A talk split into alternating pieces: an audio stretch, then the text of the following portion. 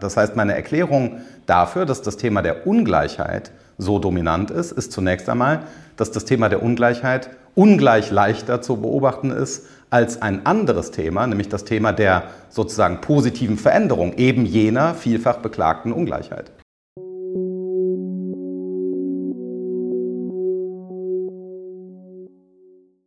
Willkommen beim Podcast des IWP des Instituts für Schweizer Wirtschaftspolitik an der Universität Luzern. Nicht die Erreichung von Chancengleichheit, sondern die Erhöhung individueller Entfaltungschancen sollte sich eine fortschrittliche Sozialpolitik zum Ziel setzen, sagt der Philosoph Prof. Dr. Markus Gabriel.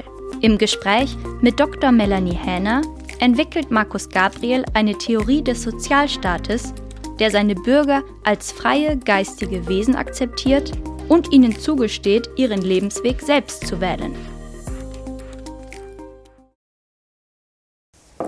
Professor Markus Gabriel, du bist Lehrstuhlinhaber für Erkenntnistheorie, Philosophie der Neuzeit und der Gegenwart an der Universität Bonn und du giltst als einer der bekanntesten Gegenwartsphilosophen.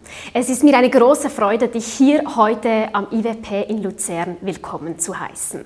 Danke für die Einladung.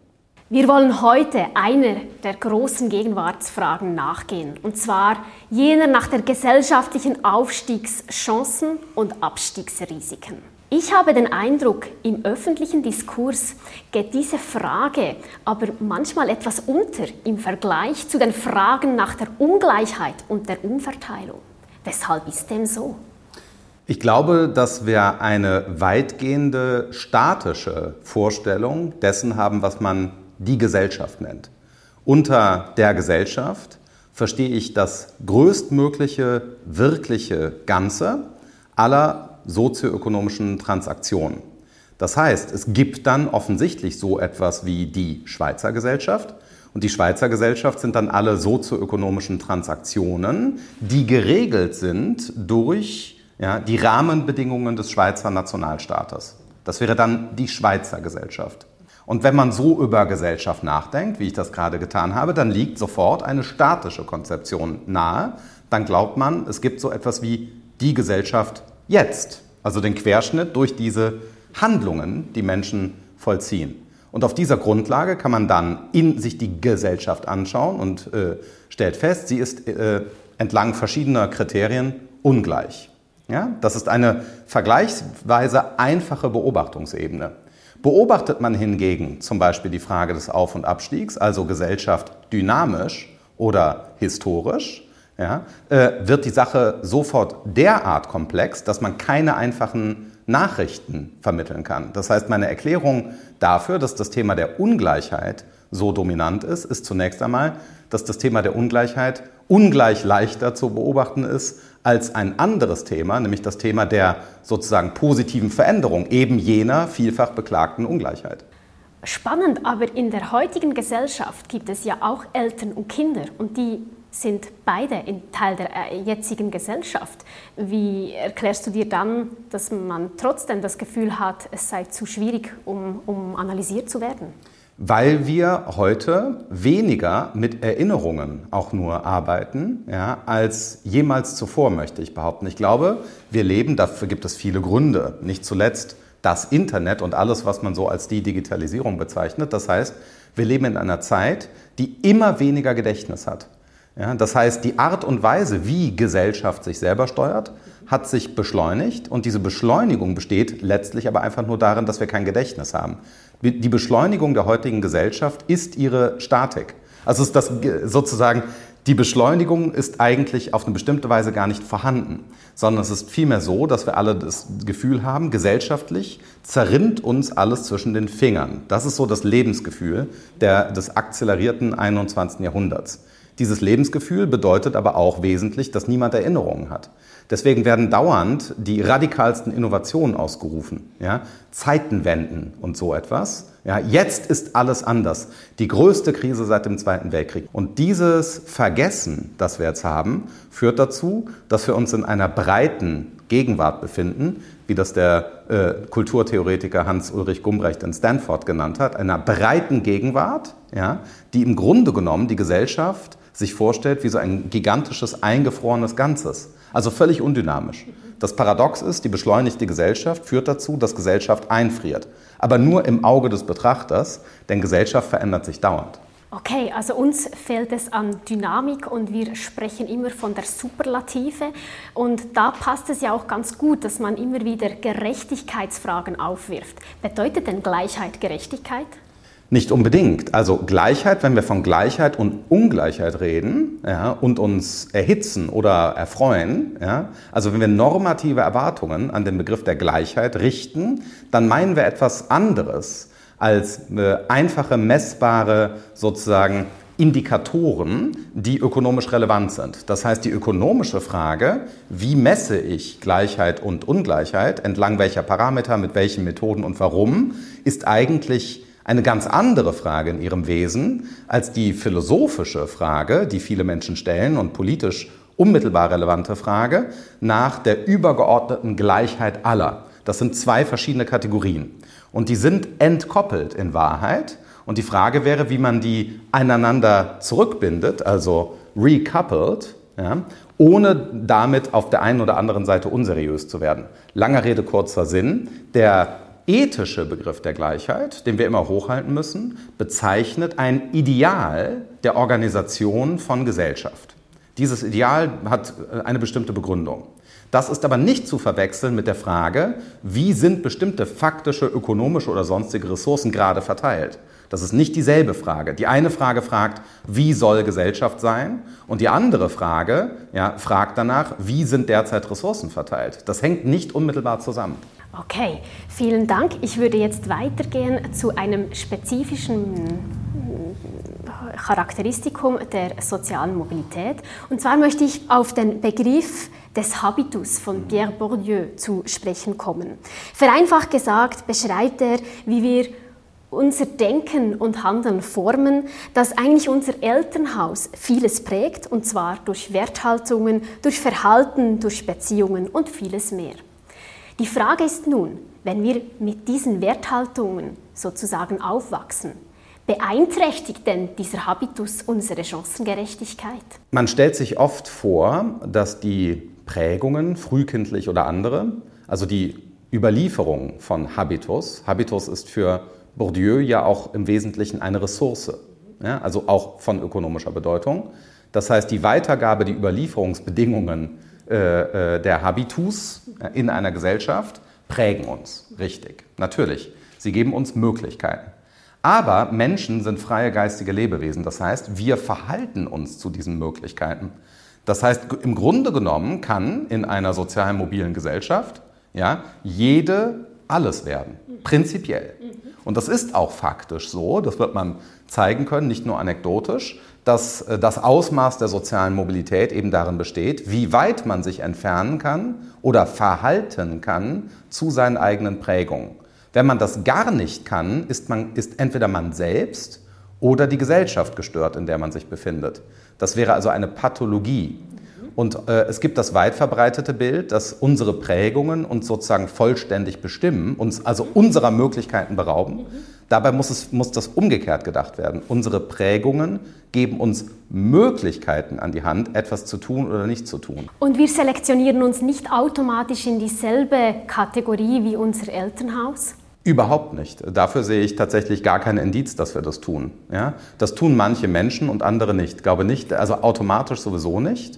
Äh, und ich glaube sogar, dass das eher unwahrscheinlich ist, dass man das insgesamt tut. Man wird Elemente des Elternhauses in das eigene Leben integrieren, überführen, weil auch, auch, es auch ungesund ist, je nachdem, was die Eltern sind und wie die Eltern sind oder die Erziehungspersonen, äh, mit denen man aufgewachsen ist äh, kommt ja alles auch in der eigenen psychischen Gesundheit darauf an, wie man sich zu diesen Prägungen verhält. Aber es geht um das Verhalten zu den Prägungen und nicht um die Prägungen. Die Prägungen sind kein Korsett, innerhalb dessen wir uns bewegen. Aber umgekehrt bedeutet dann das Ausmaß der wahrgenommenen sozialen Mobilität oder der genutzten sozialen Mobilität automatisch auch das Ausmaß der Entfremdung vom Elternhaus? Nicht unbedingt. Soziale Mobilität muss ja nicht Entfremdung vom Elternhaus sein, äh, sondern äh, das würde ja unterstellen, dass sozusagen das Elternhaus äh, eine normative Vorschrift äh, dafür hergibt, was die Kinder einmal sein sollen. Ja? Es gibt Gesellschaften, in denen das eine prägende Erwartung ist. Ja, große Teile der indischen Gesellschaft haben das als prägende Erwartung, große Teile der japanischen und chinesischen Gesellschaft haben das als prägende Erwartung. Ja, äh, aber äh, in der Schweiz, sagen wir, oder in Deutschland ist das kein relevanter Faktor. Also das heißt, man kann seine Chancen nutzen, ohne abgestraft zu werden, ähm, dass man sich vom Elternhaus wegbewegt hat. Richtig. Sie haben einmal die Idee entwickelt, dass man in einer Großstadt wie Berlin, die sehr heterogen ist und gewisse Quartiere hat mit gewissem sozioökonomischem Status, dass man da einfach ein Restaurant auftun könnte, eine Art Begegnungszone, wo, wo Leute sich treffen mit unterschiedlichem Habitus. Und sie schlagen dann vor, man könnte sich ähm, Tipps geben bezüglich der Anwaltssuche, der Arztsuche oder auch der Handwerkersuche. Bedeutet das dann, dass man seinen Habitus auch erweitern oder verändern kann? Unbedingt. Ja? Also eine noch dynamischere Gesellschaft, die die Chancen nutzt, ja, der Moderne, könnte eben solche Begegnungsorte generieren, ja, mit dem Ziel, Habitus auszutauschen und damit Neues zu generieren, gemeinsam. Ja? Äh, das machen ja auch teilweise führende Unternehmen. Viele Menschen stellen sich das so vor, Unternehmen befinden sich in einem Wettbewerb, wie das Restaurant nicht? oder die Eisdiele. Hier ist eine Eisdiele, daneben macht eine andere auf und nun sind die Feinde. Das wäre eine Vorstellung. Äh, in Wirklichkeit ist es aber so, dass natürlich, sagen wir mal, große Automobilkonzerne sich austauschen und zwar austauschen müssen. Die müssen kooperieren, um dann Wettbewerber zu sein. Gelingender Wettbewerb bedeutet, setzt voraus Kooperation. Ja? Äh, Austausch von äh, Fachwissen und so weiter und so weiter.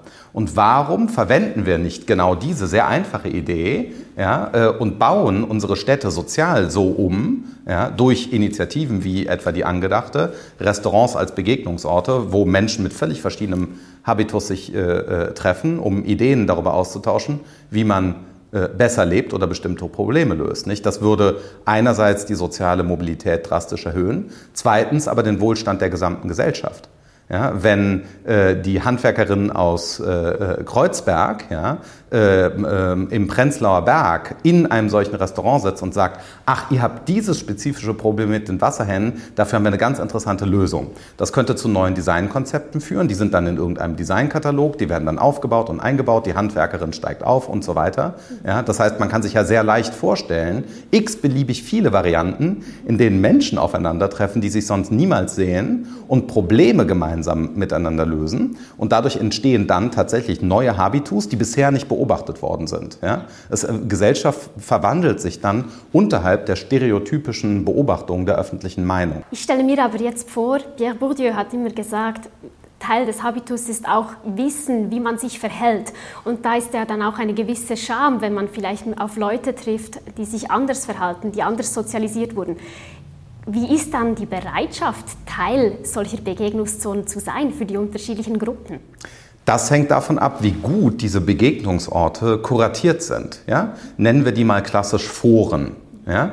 Also man stelle sich vor, wir hätten ein ganzes Restaurantkonzept ja? und, äh, und die heißen alle Foren. Ja? Also Forum, überall taucht ein Forum auf äh, und dort gibt es auch eine ganz interessante Speisekarte. Ja? Man stellt sich mal vor, eine Speisekarte, äh, auf der es Gerichte für drei Euro gibt und äh, Gerichte für 68 Euro auf derselben Speisekarte. Es gibt eine Weinkarte, da gibt es eine Flasche miserablen Sekt für 3 Euro, aber es gibt Menschen, die auch den gerne möchten ja, oder sich nur den leisten können, wie dem auch sei, die 3 Euro Sektflasche und den 400 Euro Champagner auf einer Karte. Ja. Ja, und das findet jetzt im Forum statt. Außerdem gibt es dort äh, äh, Konzerte oder Spiele und so weiter, auch ganz verschiedener Kategorien. So. Und es kommt jetzt alles darauf an, wie der Ort kuratiert ist, ja, damit, äh, damit die Scham nicht entsteht. Ja. Genau, weil du bestellst dir dann den 400 Euro Champagner und ich muss mir eingestehen, dass ich mir nur den 3 Euro Wein ähm, leisten kann. Ja, oder umgekehrt. Äh, das heißt, äh, äh, genau, aber wie, ich stelle mir vor, wer an einen solchen Ort geht, der möchte teilen. Okay. Ja? Mhm. Also ähm, nehmen wir an, es ist jemand da, eine Person, die sich ohne Schwierigkeiten den 400 Euro mhm. Champagner bestellen kann und die andere Person, äh, äh, die sich wirklich mit Mühe und Not vielleicht auch nur äh, den 3 Euro Sekt bestellen kann. Mhm. Äh, und jetzt ist es so, dass, die, äh, dass ein Austausch stattfindet. Trink doch mal mit mir Ja? Und umgekehrt, der eine weiß vielleicht, äh, ist besser in der Champagnerwahl und die andere aber weiß, welche Spiele interessanter sind. Das heißt, der Ort muss so kuratiert sein, äh, dass ein ernsthaftes Vergnügen darin besteht, äh, den Austausch über wahrgenommene Klassen hinweg auch wahrzunehmen. Ja? Und ich bin mir ganz sicher, dass hinreichend viele Menschen das machen wollen. Die Vorstellung ist nicht, das wäre ja eine naive, sozusagen es gibt die Champagnerklasse und, äh, und die Bierklasse und die Champagner- und Bierklasse, die sich eigentlich gar nicht kennen wollen, die befinden sich in einer Art Klassenkampf im Grunde genommen. Ja? Die werden jetzt genötigt, aufeinander zu treffen. Die einen wollen die anderen eigentlich nur ausbeuten und schämen sich dafür und die anderen fühlen sich ausgebeutet und sind arm und schämen sich dafür. Das wäre kein gelungenes Konzept. Aber aus beiden wahrgenommenen Klassen, wenn es die denn wirklich gibt, muss es hinreichend viele Menschen geben, die die anderen treffen wollen. Und die treffen sich da.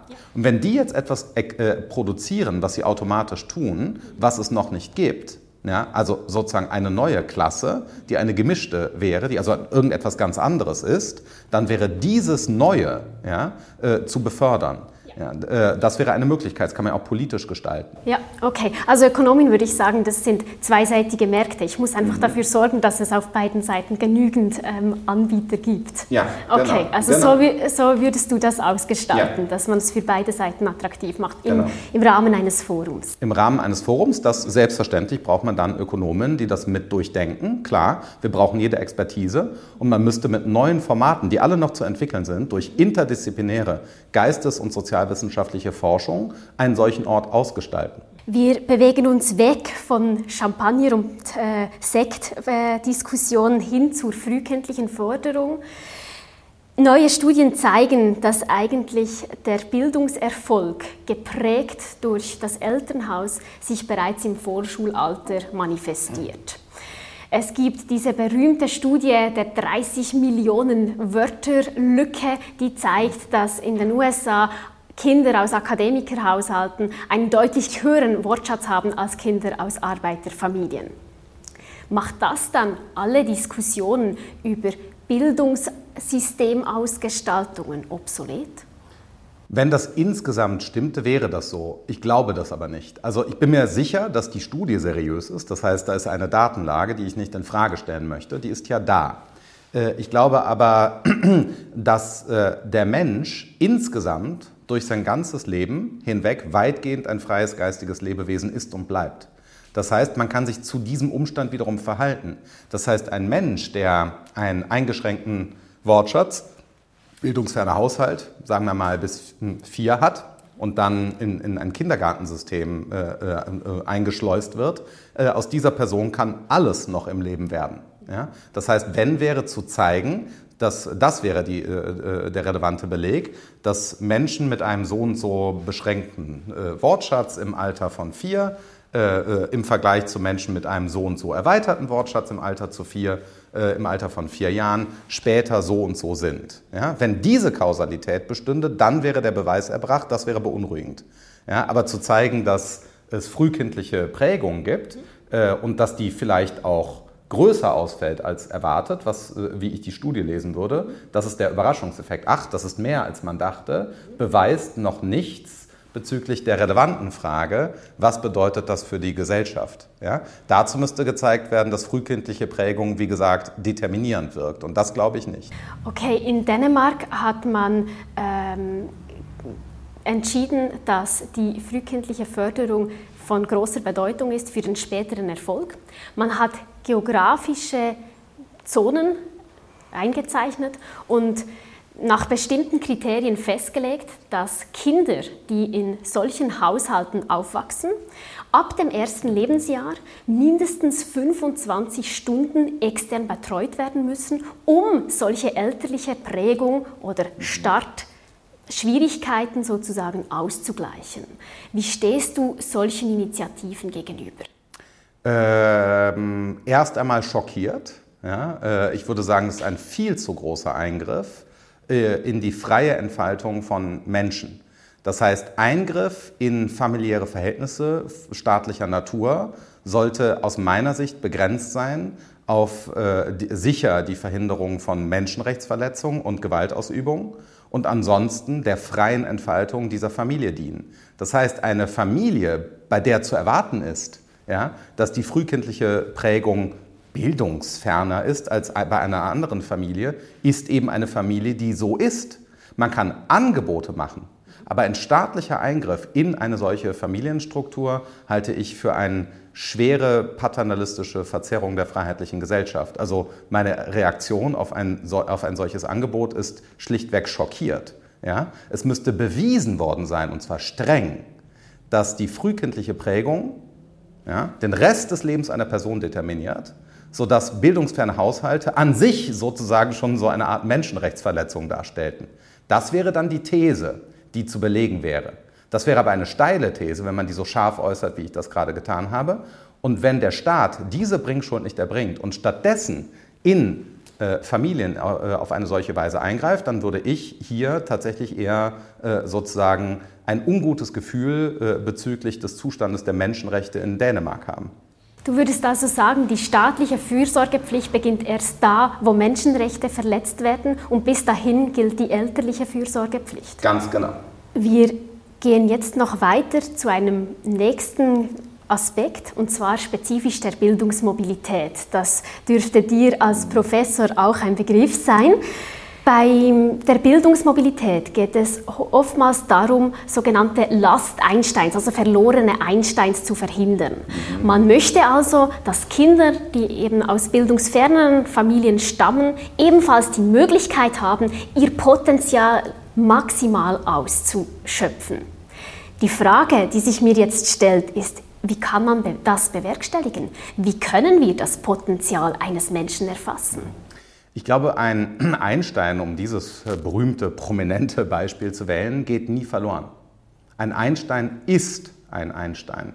Ja, äh, oder ein Fichte, der Philosoph Johann Gottlieb Fichte etwa, über den es auch diese interessanten äh, Geschichten gibt. Der wurde zufällig bei der Reise äh, eines reichen äh, Menschen entdeckt äh, äh, in, in, Ostdeutschland auf dem Land, äh, weil der die Sonntagspredigten auf Latein auswendig konnte und wurde dann sofort rausgeholt aus diesem Szenario und auf Eliteschulen geschickt im 18. Jahrhundert. Und aus ihm wurde einer der größten Philosophen aller Zeiten. Das heißt, wir haben ja x-beliebig auch viele solcher Geschichten. Das heißt, sozusagen die Maximalbegabung, Typus Einstein, ja, äh, die setzt sich sowieso durch. Äh, da braucht der Staat gar nichts tun. Und die Idee, dass man durch staatliche Maßnahmen Einsteine äh, produziert, äh, äh, sozusagen das chinesische Modell, funktioniert, glaube ich, sowieso nicht.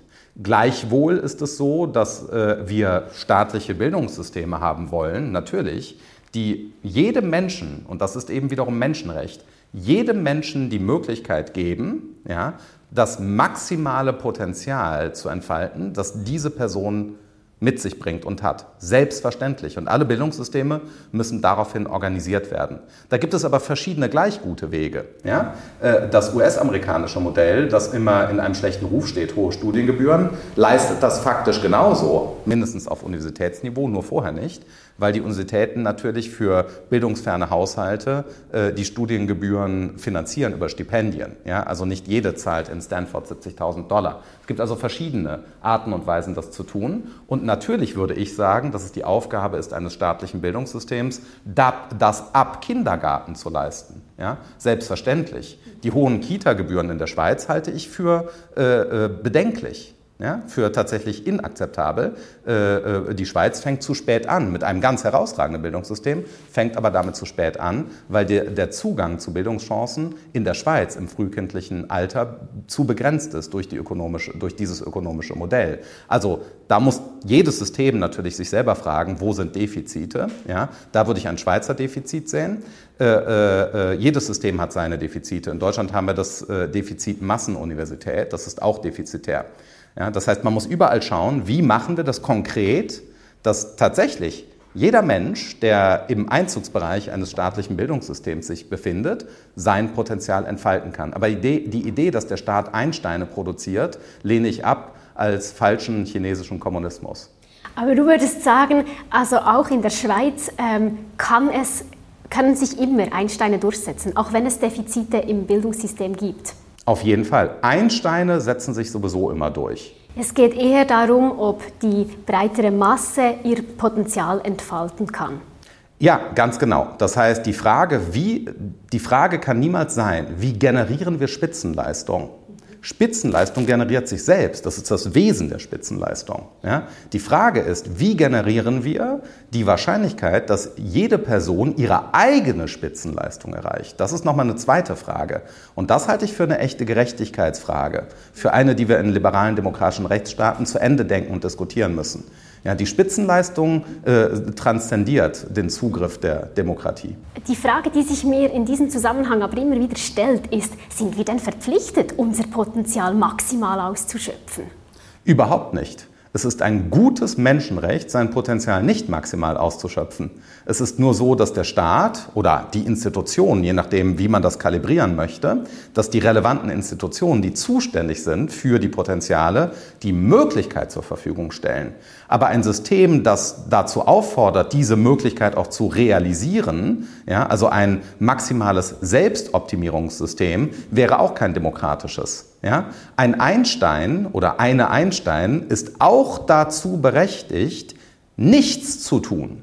Ja? Äh, das, äh, es gibt keinen Imperativ, äh, der, der, der sagt, du musst die Relativitätstheorie hervorbringen. Hätte Einstein ein bisschen geklimpert oder im Patentamt in Bern weitergearbeitet und ein paar Schweizer Uhren gemacht, die auch heute keiner mehr kannte, wäre das völlig in Ordnung gewesen. Ich hätte Einstein nie einen Vorwurf gemacht. Schade, ja, aber einen Vorwurf hätte man ihm aus meiner Sicht nicht machen können. Aber wie kann man jetzt in der Politik diese zwei Szenarien unterscheiden? Wie weiß ich, ob die Leute ihren Potenzial nicht entfalten können oder ob sie es schlicht nicht wollen? Ja, das ist nicht Sache der Politik. Ja, die Politik äh, äh, hat sich nicht einzumischen in der Frage der individuellen Lebensführung. Die Politik hat sich auch nicht für die Länge meiner Haare zu interessieren. Und warum sollte es die Politik interessieren, ja, überhaupt, ja, äh, ob und wie Menschen ihr Potenzial entfalten? Dagegen ist ja überhaupt nichts einzuwenden. Der Staat ist ja nur ein Teilsystem der Gesellschaft.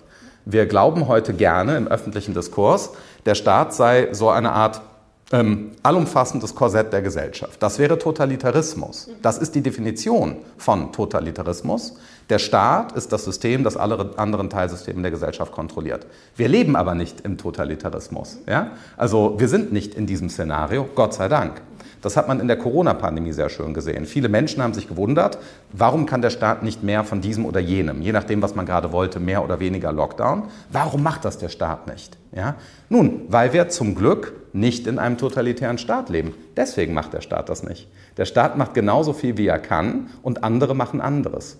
Und äh, das ist eine ganz wichtige, glaube ich, Beobachtungsebene. Ja? Und was der Staat auf keinen Fall soll und darf, ist die Selbstoptimierung aller Individuen aktiv zu betreiben. Das wäre aus meiner Sicht ein jedenfalls nicht mehr liberales Verständnis von Gesellschaft.